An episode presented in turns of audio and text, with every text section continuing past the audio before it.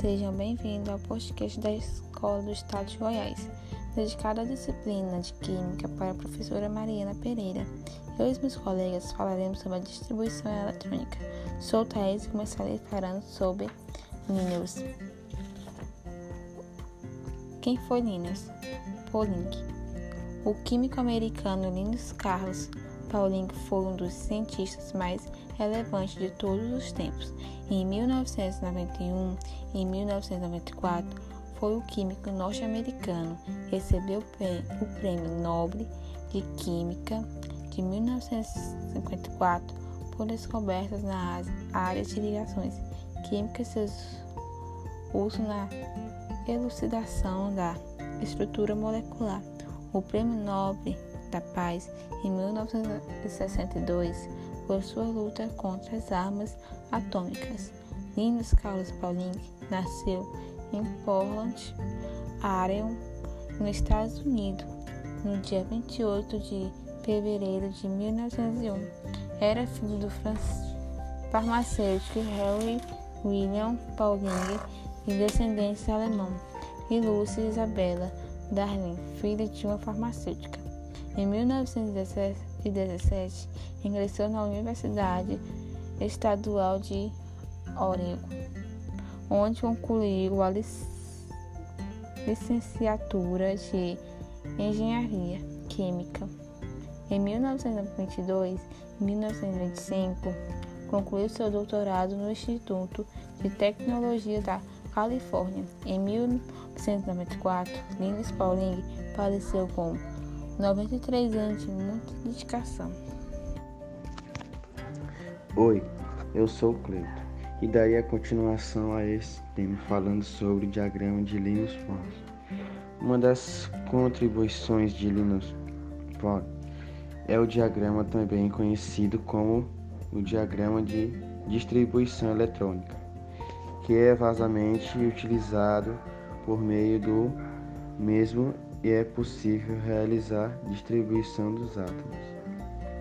Pelos subníveis da eletrosfera, através do esquema, o químico Linus Pauling, de 1901 e 1994, sugeriu algo além do que já havia com a relação à distribuição de elétrons. Dos átomos de eletroquímicos para, me, para melhor disposição. Paulus pros, propôs os subníveis de energia.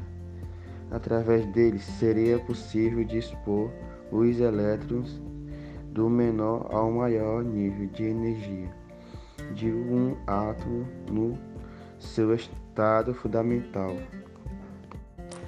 Oi! Eu sou a Elane e estarei dando continuidade ao tema distribuição eletrônica de Pauli. De acordo com o modelo proposto por Linus Pauling, a eletrosfera está dividida em sete camadas eletrônicas ao redor do núcleo atômico, que são K, L, M, N, O, P e Q. K, L, M, N, O, P e Q. Sendo que cada uma delas permite um número máximo de elétrons, que são 2, 8, 18, 32, 32, 18 e 8, respectivamente.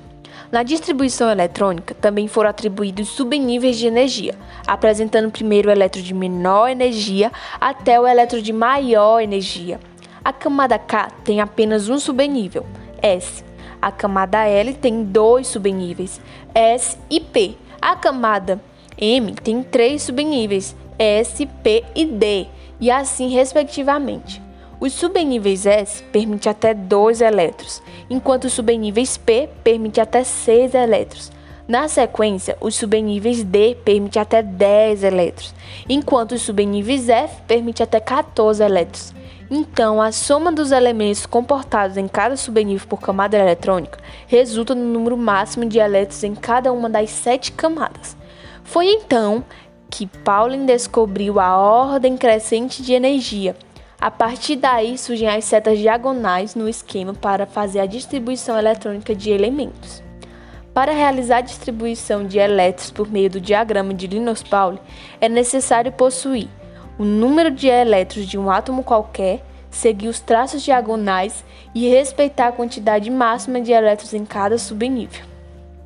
E assim eu finalizo o nosso podcast, cujo tema era Distribuição Eletrônica de Linus Pauling. Siga o Instagram da nossa escola, que é CEEG_ITZ. Tchau!